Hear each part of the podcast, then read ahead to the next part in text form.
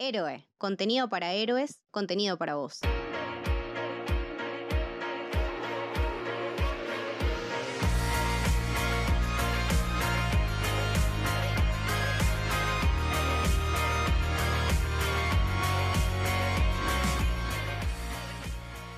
Bienvenidos, bienvenidas, bienvenides al Camino del Héroe. Mi nombre es Leticia y hoy vamos a estar hablando de los últimos estrenos animados del universo de Star Wars y quién mejor que Santi para compartir esta charla. Hola Santi. Buenas, buenas, ¿cómo va? ¿Qué haces Leti? Todo bien.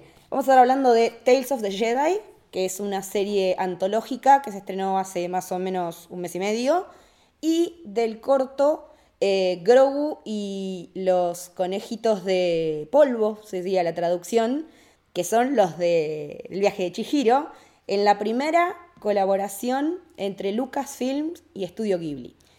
Qué loco que estamos teniendo tanto Star Wars a la vez. O sea, no nos da el tiempo para ver todo. Y dos productos que en cuanto lo vendieron por primera vez, uno a través de, un tráiler y otro a través de un, teaser, digamos, eh, porque de, alguna manera es un, un, avance, ya nos llamó la atención, porque yo me acuerdo cuando estamos haciendo el stream de la D23, que una de las cosas que más destacamos todos fue el tráiler de Tales of the Jedi, cuando todavía no sabíamos que iba a tratar la historia de Doku, eh, sospechamos de Ahsoka, por de quien venía atrás. Porque básicamente el, que está a cargo de todo, el que escribió toda la serie fue Filoni, salvo un episodio que es el segundo de, de lo dirigen todos, los escribió todo él.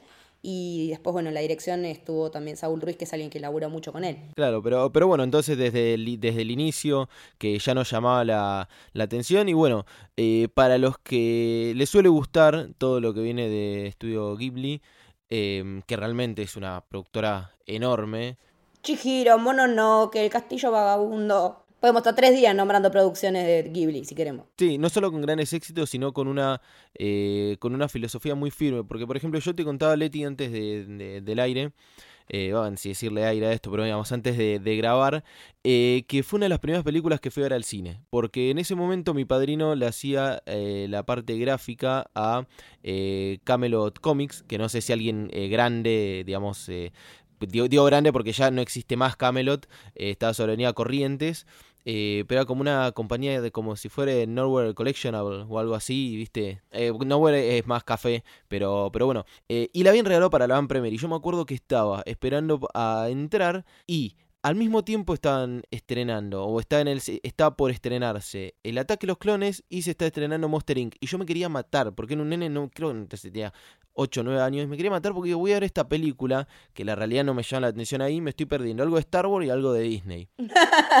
Te cagaron como arriba un pino en ese momento, sentiste. Claro, en el momento realmente no lo supe valorar. Después salí totalmente traumado porque es una película que no es para que vean nenes, es muy compleja, es muy, eh, muy lúgubre por momentos, muy oscura. Por momentos no, sí, constantemente. Y uno de chicos capaz no se da cuenta realmente de la, de la metáfora de la cual habla Viaje Chihiro o Spirited Away, que es el, nombre eh, original. Eh, les debo en, en japonés cuál sería. El japonés la verdad que no es nuestro fuerte. Es, es, como muy compleja y realmente la mayoría de, o para no decir todos los, las producciones de Studio Ghibli tratan de eso.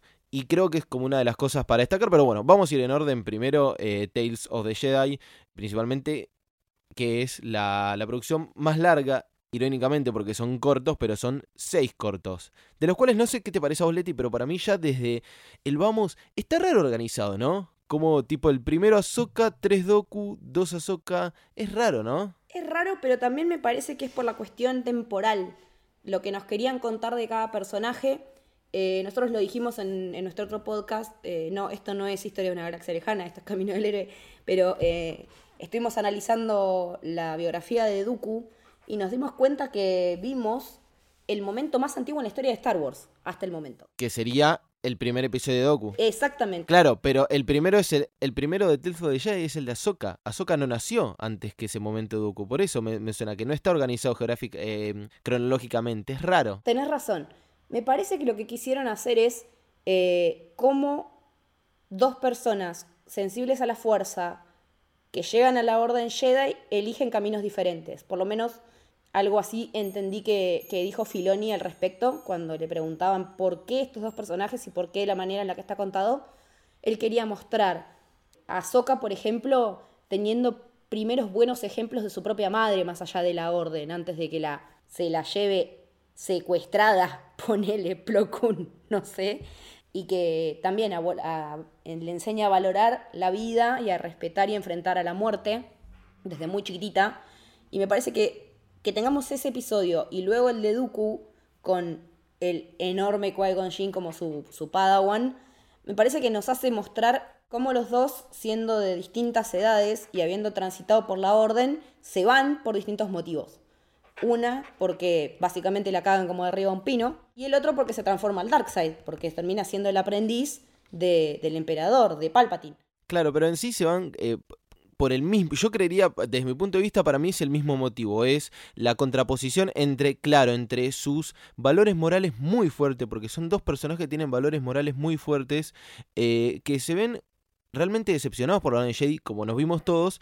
Y esto igualmente, si escucharon el episodio de, de, de Dooku, lo charlamos un poco, es que cambia la forma en que se abren de la Orden Jedi. Ahsoka, para mí, hace el buen camino, ¿sí? Como se abre. No es... Eh, como dice en episodio 3, eh, Anakin, si, no está conmigo eres mi enemigo, o sea, me paso a la vereda contraria, eh, tan así de, de, mm, de, blancos y negros, sino que directamente fue una de las primeras que empezó a formar esta eh, parte gris de la fuerza, en donde no son ni Jedi ni sos Sith, me pareció como una solución un poco más no sé si decir, de, decir democrática, más pacífica, mejor dicho, una solución más pacífica, eh, la Azoka. Por eso es un personaje que, queremos tanto. Pero me gusta que, haya, que hayan elegido estos dos personajes para que podamos conocer que por un lado conocimos a un Dooku muy, eh, muy complejo, muy con una moral, una vara moral que no la tenía, eh, o sea, sí la tenía, pero no se notaba tanto en los episodios 2 y 3 el momento de más eh, moralidad que encontramos a Dooku es cuando él le confiesa absolutamente todo a Obi-Wan en Geonosis. Cuando le dicen, mirá que hay un Sith Lord que lo está... Eso, creo que él, es una carga que le dice, pará, este es el aprendiz de mi anterior aprendiz. No sabemos si lo tuvo un, si el único aprendiz que tuvo fue fue Qui-Gon, pero bueno, de, de, de, de Qui-Gon cuando era, cuando era aprendiz. Y le voy a decir la verdad pero no lo conocemos realmente como, como una persona buena. Y ahí lo vemos y vemos realmente qué es lo que lo transforma, que es justamente cómo lo, o cómo lo abandonaron de alguna manera a, a Qui-Gon. Eso fue para mí un punto bisagra. Hay una escena en donde se, se nota se, se lo ve totalmente decepcionado eh, en cuanto estaban por ir al velorio de Qui-Gon. Sí, cuando le dicen que en realidad todo esto viene de que falleció una integrante del Consejo Jedi eh, van a investigar su muerte y resulta que, bueno, todo eso deriva en que hubo toda una traición en contra de un senador, porque senadores en esta serie hubo bastantes, eh, vimos bastantes, y todos turbios. Y en ese momento, cuando se enfrenta a los tipos que mataron a la Jedi, él como que dice, la verdad, sí, la, la Orden es una mierda, y cuando vuelve se encuentra con, había ido a investigar con el nefasto Windu, podemos decir a esta altura, nefasto, que le dice, ay, me ofrecieron el lugar de la que se murió en el consejo.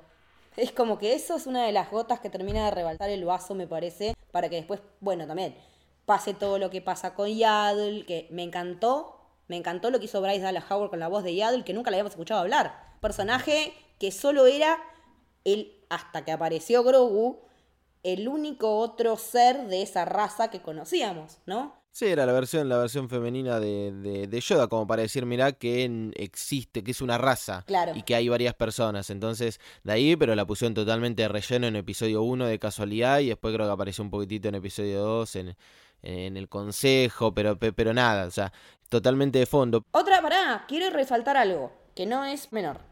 Y Adel habla al derecho, no como Yoda. Entonces, todo lo que nos estamos preguntando, cuando hable Grogu, ¿cómo va a hablar? y todos suponiendo que iba a hablar eh, a Jedi, you will be, al revés, como Yoda, puede ser que no sea algo de la raza, puede ser que algo de, sea algo de crianza, o puede ser que Yaddle se haya adaptado también. Entonces no sabemos cómo va a hablar Baby Yoda, pero me llamó mucho la atención ese detalle, porque ella habla bárbaro, no habla el berre. Puede que haya tenido una contusión grave yo en su infancia y por eso habla al revés. Puede ser. Vos decís que se cayó de la cuna, se cayó de la cuna chiquita. Y realmente es que tiene un problema en el habla. Claro, es un problema, es un problema cognitivo. Eh, sí, sí, eh, eh, es, eso sí es algo como para destacar, mira, yo no le, no le había prestado atención. y bueno, profundiza un poco más esta raza de la cual todavía no tenemos nombre y esperamos que siga así, con este nivel de, de, de, incógnita. Y decía, ese, esa decepción, vos decías, por ejemplo, cuando lo hicieron Maestro Jedi a, mm, a Window y no a Dooku, también le pasa a Anakin. Entonces es una constante de esta de... De la orden y cagarla. La orden, claro, el orden de los Jedi que, que por su burocracia y por su soberbia y por su tan corta visión cuando... Su ubris, diría Luke. Claro, eh, a ver, esto de la corta visión lo, acabo de decir mientras, mientras, los decía, me acordaba que es parte de lo que dice Palpatine a, Anakin. Es una visión muy corta, muy reducida, y ahí tiene razón, creo yo. Yo no soy... Eh, eh, no, no, no apoyo, digamos, no soy... Em, no estoy del lado, del, del, lado justamente, del lado oscuro, o de los Sith, pero en esto creo que, tiene razón en Palpatine que realmente es una visión muy corta, muy reduccionista y eso es lo que le generó realmente eh, su, destrucción. Lo, que comentamos siempre, que el, Consejo Jay se autodestruye y destruye un montón de, personas e, y de instituciones las cuales se rodea, entre las cuales Anakin, Qui-Gon Jinn, Dooku, eh, todos los Jedi que se cargó y la institución que realmente destruye la, la República. Pero bueno, para no irnos tanto por, la, por, las ramas, eh, después... Nos encanta hablar mal de Consejo Jedi para que se sepa. Claro. Después volveremos a hablar de eso, pero, pero en sí, eh, yo, la verdad, Leti, disfruté muchísimo Tales of the Jedi. No pensé que lo iba a hacer. Eh, muy buen guion, buena, buenas historias elegidas. algo, por ejemplo, un detalle que a mí me encantó. El tratamiento visual es hermoso. y poco diálogo, mucha imagen. Claro, eso me dijiste vos, lo, el, detalle, la maduración. La maduración de, de una animación eh, que arrancó en el 2000 y pico, no me acuerdo cuándo es, 2004, 2004, 2005, por ahí es la primera, la, peli, la película Clone Wars, que a mí me gusta bastante, es muy buena. Ah, para mí es malísima. La de Stinky, no. A, mí, me gustó como para, como para hacer. Sí, no, a ver, después no, obviamente la serie se lo me cruda, pero no me disgustó. Dentro de todo sí, el McGuffin es ese, el, bicho de Java que no, no, no me termina, el hat, eh, no me termina de cerrar, pero la primera, no, no, nos olvidemos que la primera vez que vemos a, a Ahsoka, es como un estilo de, de, capítulo, porque arranca de la misma manera que arranca después todos los capítulos de la serie. Yo le tengo un cariño, le tengo un cariño también por un momento en, el cual eh, capaz yo la vi, que era en la previa de, episodio 3. Algo para, para, destacar es el tema de la. de cómo siguen para explicar esto, cuentos de los Jedi, que historia de los Jedi, pero serían más bien cuentos, relatos. Pero estos relatos nos cuentan cosas muy clave de las cuales las que ya dijimos, pero mi favorita es todo el entrenamiento de Ahsoka para después saber cómo enfrentarse a los clones. Eso es increíble, es muy bueno. Es increíble ese contacto, ese empalme derecho con la temporada 7 de, Clone Wars, porque en un momento ya hasta me perdí, eh, hasta que lo volví a ver y me di cuenta que el paso del tiempo se va dando también eh, con la vestimenta de Azoka, que es un detalle que uno podría, y que también ella a la vez va viendo más grande. Pasa que está todo tan bien montado y es tan rápido, again, again, again. Y lo que yo entendí es que ella sigue entrenando más allá después que, que siga estando con Anakin o no, con Rex y con todos los demás. Sí, cuando Anakin se va a todas las, batallas que, eh, que, tiene y por lo cual no, no está justamente Ahsoka en el medio de la Orden 66, eh, sino como en una, en una periferia, entonces claramente no lo fue a buscar el emperador eh, Anakin o la, eh, o la 501, sino que fueron a buscar unos clones random que, que había, pero sí, esa escena a mí me había quedado grabada de cuando abre la puerta y estaba Rex y ella y todos los soldados ahí, y fue excelente, ahí dije, claro, te entrenó sin querer, porque claramente fue sin querer, no había intención de, de, Anakin, sino que dijo, bueno, los mejores soldados de la galaxia los tenemos nosotros, es el ejército de clones, la voy a entrenar contra el ejército de clones, justamente eh, las personas contra las que después se tuvo que, eh, enfrentar. Y a, mí me parece eh, poético, citando a a vos me habías dicho antes que, había dicho algo así eh, eh, Filoni, me parece poético que tenga este, este cierre. Me parece también que está, que está re bueno ver esta transición también de, de ella como Jedi a persona que tiene que estar oculta. También vemos que relacionándolo con Rebels eh, y también teniendo en cuenta que toma mucho material de la novela de Ahsoka y, como que la rediseña de alguna manera, Filoni dice que no es que eh, está rompiendo el canon, sino que está contando la historia de otra manera, porque ese enfrentamiento con el sexto hermano, porque ese eh, inquisidor que vemos es el sexto hermano, al que ella mata y a quien le va a sacar los cristales, Kyber, para hacer sus sables blancos.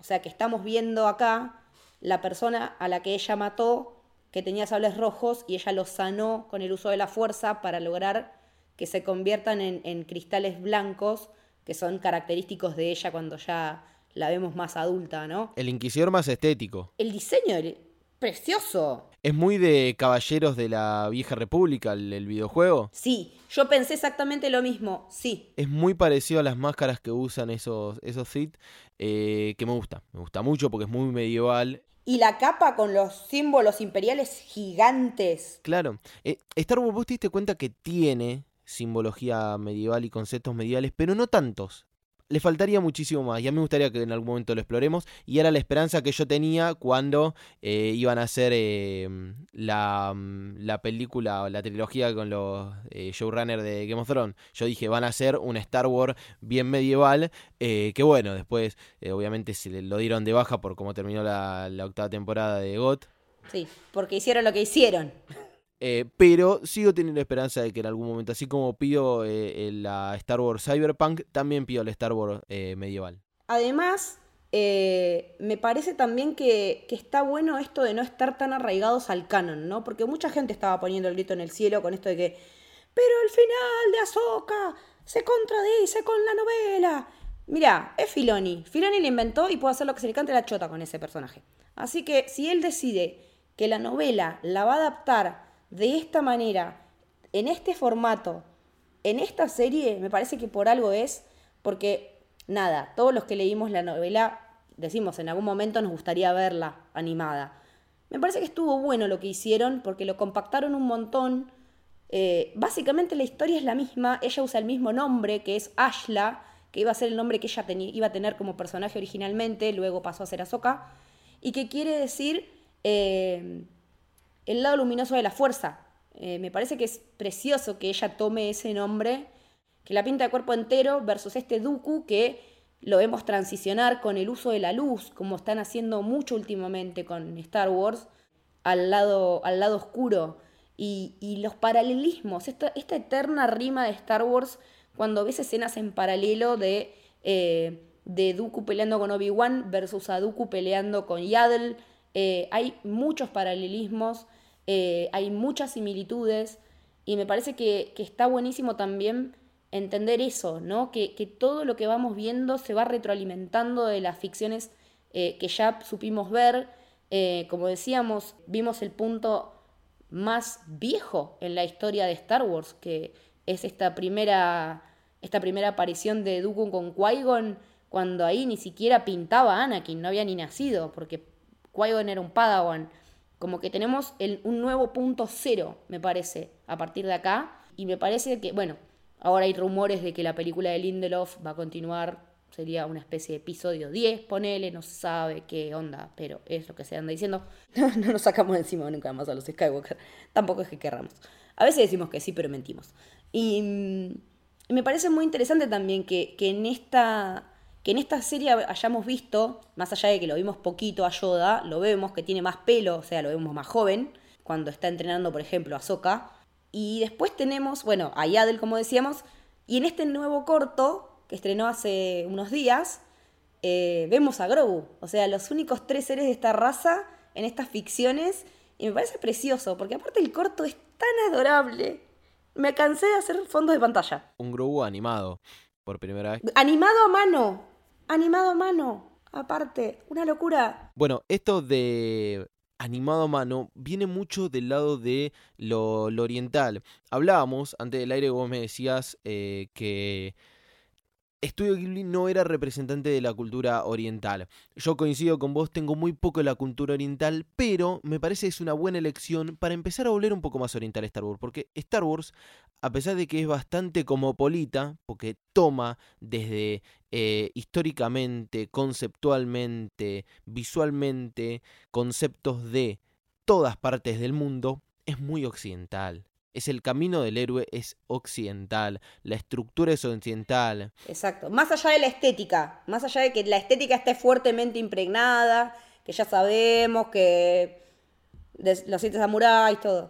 No, pero en lo conceptual también, pero sigue siendo, sigue siendo muy occidental. Es, es un intento eh, de orientalizar las cosas, o tiene conceptos orientales, pero sigue siendo eh, occidental. No nos olvidemos que eh, George Lucas junto a eh, Scorsese, Francis Ford Coppola, SMX, fueron los que, Spielberg, fueron los que nos trajeron este nuevo cine mainstream, este cine masivo y, y, comercial que no perdía calidad, que sigue siendo autor. Entonces, es muy Hollywood, Star Wars claramente a mí lo que más me gusta es eso, este, este enfoque que le, que le pueden llegar a, dar, que no es la primera vez que tenemos algo, eh, em, como te decía, presencia oriental en Star Wars, por ejemplo, el casco de Vader, sabemos que es eh, de, un samurái. No es canon, pero tenemos Visions, que la primera temporada fue toda de estudios japoneses de, animación. Bueno, eh, Resistance también no es, no es ni japonesa ni oriental, pero está inspirada en, en anime, también de la mano de,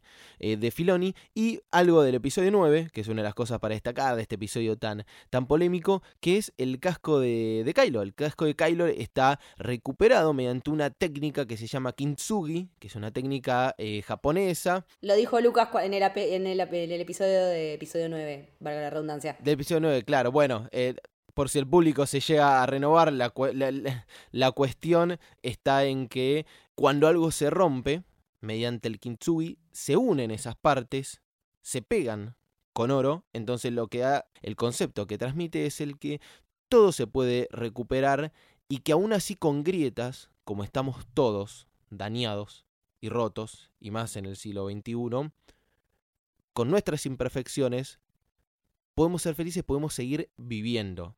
Podemos encontrar belleza en lo horrible también. Claro, belleza en las imperfecciones. Entonces eso fue uno de los detalles que más me gustó a mí de eh, episodio 9 y es oriental, eh, es oriental ese concepto, pero digo, incursiona muy bien ahí, porque realmente es una persona rota, que la vimos rota siempre, pero que se siguió rompiendo a él mismo, matando al padre, en la literalidad, rompiendo su casco, y se empezó a recuperar de alguna manera. Casualmente en el mismo episodio en donde también recupera parte de la relación eh, que tenía con, con su padre. Entonces, tiene un montón de este tipo de cosas de Star Wars, pero me parece una buena apuesta para mí, para, eh, de alguna manera, capaz de sonar raro, pero orientalizar Star Wars de la mano de gente oriental. Sí, es que pareciera que están yendo hacia eso, como que están tirando a eso porque el director y el animador es nada menos que Katsuya Kondo, que es, el, bueno, eh, que trabajó en Chihiro, que trabajó en Mononoke, como decíamos, en El Castillo Vagabundo y en, un, en una lista inmensa de producciones de Ghibli que te pones a ver en IMDB y si no estuvo en todas le pegan el palo. La música es de nuestro querido hippie de que debo decir, sin spoiler nada, la recontra mil rompió en Wakanda Forever, Ludwig Göransson.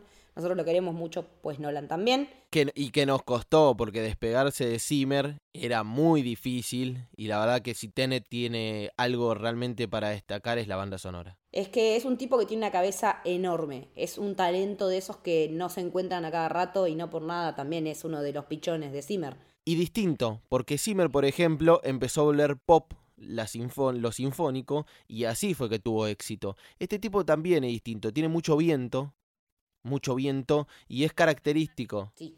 Y muchos eh, instrumentos nativos de, la- de distintas culturas y prueba y hace cosas raras. En Wakanda Forever no sé con cuántas cosas jugó. Sí, Wakanda Forever entre la percusión, la mezcla de percusión y viento. eh, ¿No? Y los, y los elementos latinos. Y los elementos latinos. Pero bueno, nada, Goranson. Me parece también re importante, porque cuando vi los títulos de- del corto, vi que dice Círculo Zen Toshio Suzuki. Y dije, ¿qué, qué- por qué lo ponen tan aparte? O sea, ¿por qué esta mención? Y fui a buscar qué, ten- qué significados tenía el Círculo Zen. Y me encontré con una información hermosísima. Es parte del título. El título completo es Zen, Grogu and the Dust Bunnies. Lo, lo que significa esto, que en japonés se llama Enso, es, una, es un símbolo que viene del budismo y que eh, simboliza un montón de cosas. Fuerza, el círculo de la vida, la conexión, el dejar ir las expectativas y la belleza en la imperfección. Cosas que estábamos hablando que en Star Wars abundan, ¿no? Es básicamente un círculo de, del todo, que tradicionalmente este círculo se dibuja solo con una pincelada. Es uno de los sujetos de, más comunes en la caligrafía japonesa.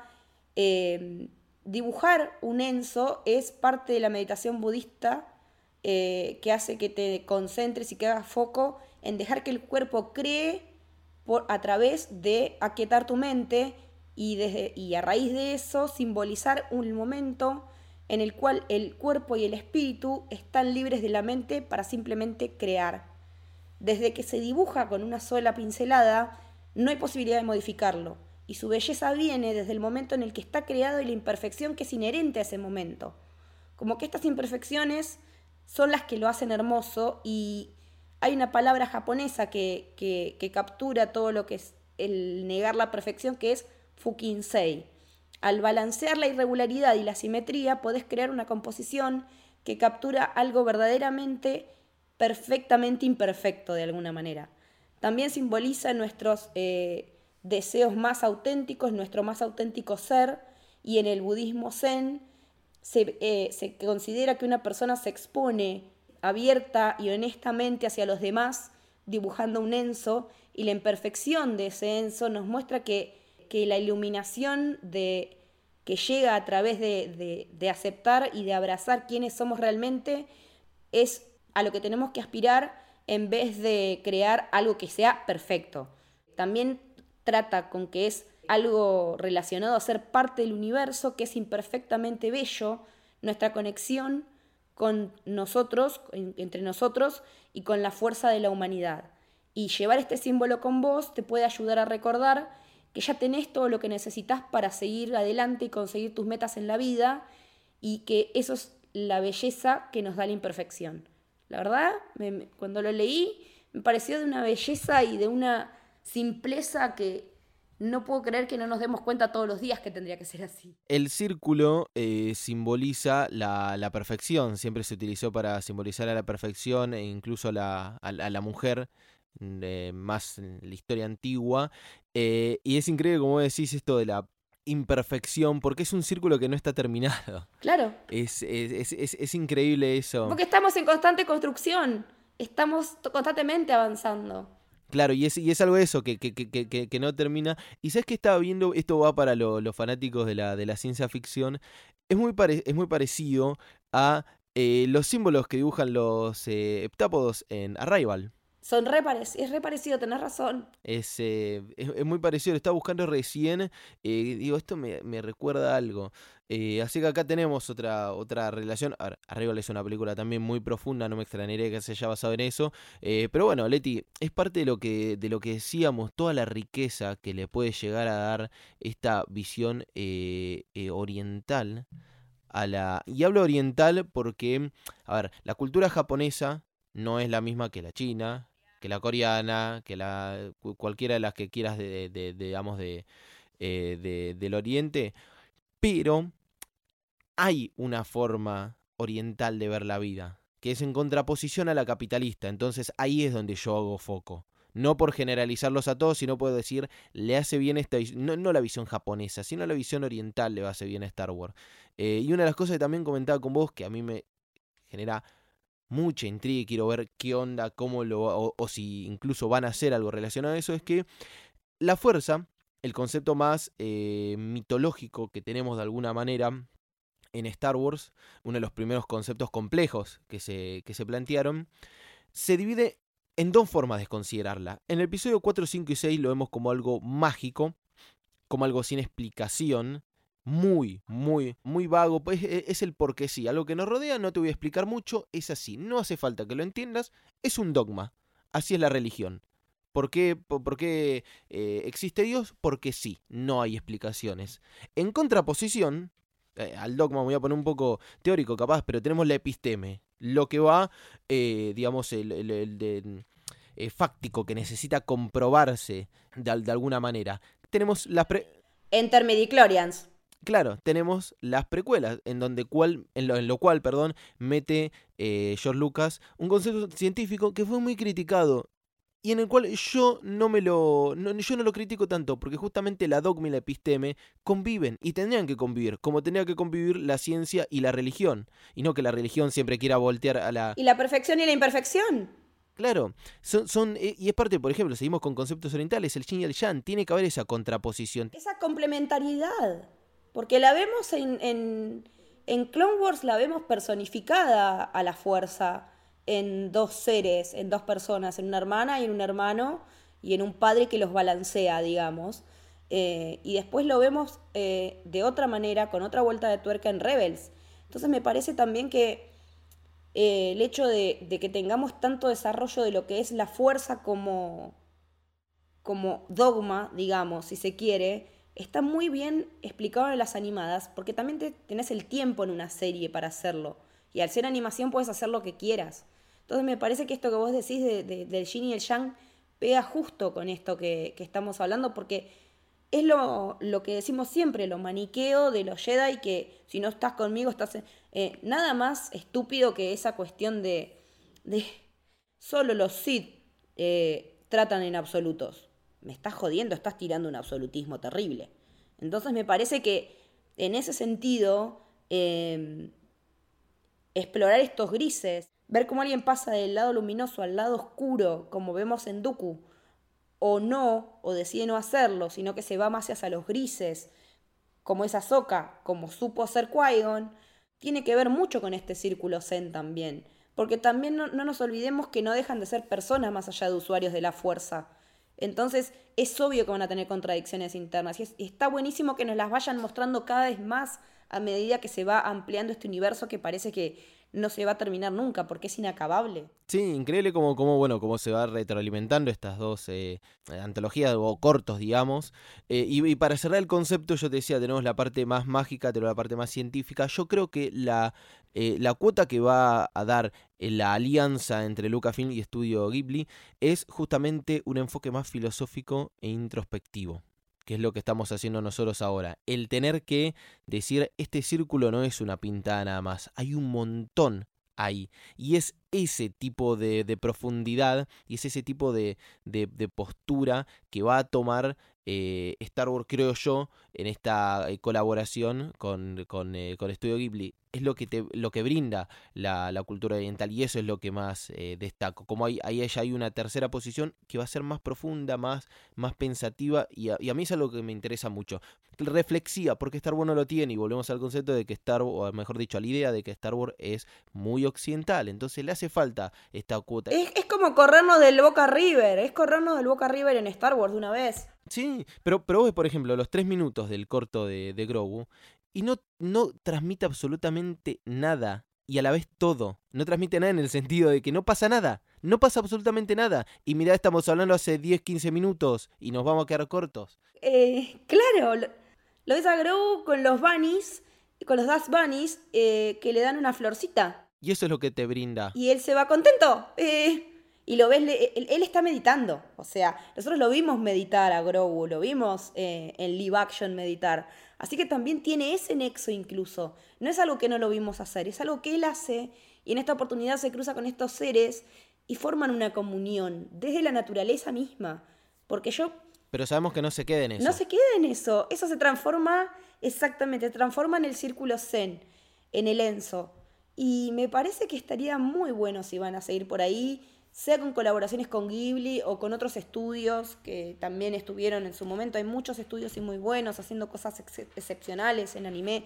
Estudio Mapa, Estudio Trigger, eh, WIT, Cloverworks, eh, hay un montón más, estoy nombrando solo los más populares. Eh, me parece que, es una, una, apuesta muy copada, que puede llegar a salir muy bien y creo que, que, estaría buenísimo ver más de estas colaboraciones. Si llega a ser con Ghibli, nada. Me encantaría ver una película dedicada a algo de Star Wars que por ahí no tenga nada que ver con lo que vimos. Algo completamente eh, random, pero sería, me parece hermoso ver algo así porque este corto nos demostró exactamente eso, que se puede ser conciso, podés no hablar y podés contar un montón solo con música y con animación y con personajes que tengan un trasfondo que por ahí ya conocemos, pero en la reputa vida nos hubiéramos imaginado juntos. Y lo estamos viendo y sale algo hermoso. Así que apuesto a por más por esto y le tengo mucha fe a este proyecto porque a estos proyectos que puedan llegar a venir, porque la verdad que no hay nada confirmado realmente pero la verdad, muy contenta con, estos, con estas dos nuevas producciones de Star Wars, más allá de Andor, a la que ya le dedicaremos un capítulo aparte, porque yo creo que es hoy en día la mejor serie de Star Wars, punto. Sí, es así, con Andor estoy como muy enamorada. Eh, bueno, muchísimas gracias Santi por venirte a Camino para charlar un rato de esto. Decinos dónde te escuchamos, dónde te leemos, dónde te vemos. Nada, por favor, siempre les agradezco por el, por el lugar que me dan y justo con esto, que la, realidad es que eh, era un tema re para, para charlarlo. Eh, ¿Dónde me pueden ver, escuchar en Historias de, una Galaxia Lejana, el podcast eh, paralelo que, tenemos eh, dedicado a historias justamente de, de, Star Wars? De vez en cuando los streams, donde para charlar de absolutamente la misma nada, que es lo que más nos gusta y a la vez de todo. Eh, y también me pueden leer en tanto en Twitter como Instagram eh, como arroba con B larga Z y K al final. ¿A vos, Leti? A mí me encuentran en Leticia-Haller, tanto en Twitter como en Instagram. A Camino lo pueden seguir en arroba Camino Héroe en Twitter y Camino del Héroe en Instagram. Si quieren pueden seguir a nuestra productora, la madre de todos estos podcasts, incluyendo este e Historias de una Galaxia Lejana. Ahí también pueden acceder a los enlaces para suscribirse a nuestro Club del Héroe, que es un club de suscriptores al cual se pueden sumar solamente por 200 pesos por mes y acceder a nuestro Discord exclusivo en el que estamos hablando básicamente de todo. Últimamente estamos habilitamos un canal de, comida y bebida y estamos sacando recetas, eh, recomendaciones para ir a eventos de cata de vino, de gin, de todo. Eh, el canal de anime es arde, como siempre, así que si pueden darnos una mano para seguir produciendo, les vamos a agradecer un montón. Esto es el Camino del Héroe, espero que les haya gustado, adiós.